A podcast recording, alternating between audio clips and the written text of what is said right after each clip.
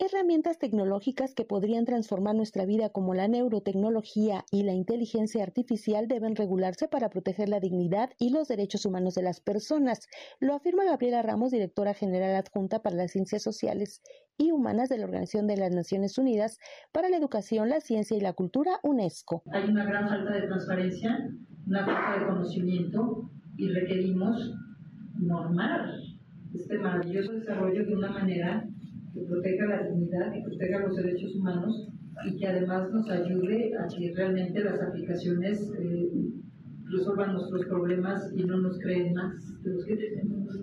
Entonces, el Consejo Ejecutivo de la UNESCO ya dio el primer paso porque está recomendándole a la Conferencia General que va a tener lugar en noviembre de este año que la UNESCO, con su mandato ético, pueda desarrollar un eh, estándar global, así como lo hicimos con la inteligencia artificial. Ayer, durante la presentación del informe revelando el panorama de la neurotecnología, avances científicos, innovaciones y principales tendencias, el director del Instituto de Neurología y Neurocirugía, Ángel Arzús habló de las posibilidades de esta ciencia en atención a enfermedades degenerativas del sistema nervioso central en los mexicanos, pero siempre de la mano de los neuroderechos. Enfermedad de Parkinson, enfermedad de Alzheimer y todas estas eh, enfermedades degenerativas del sistema nervioso que también afectan a una gran proporción de, los, mexicanos.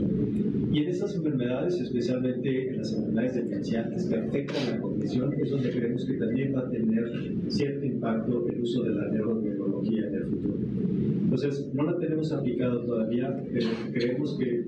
no tardamos en empezar a aplicar para beneficio de nuestros pacientes, pero queremos trabajar al mismo tiempo con los derechos que se tienen que tener los enfermos de la mano Para Radio Educación, Alejandra Leal Miranda.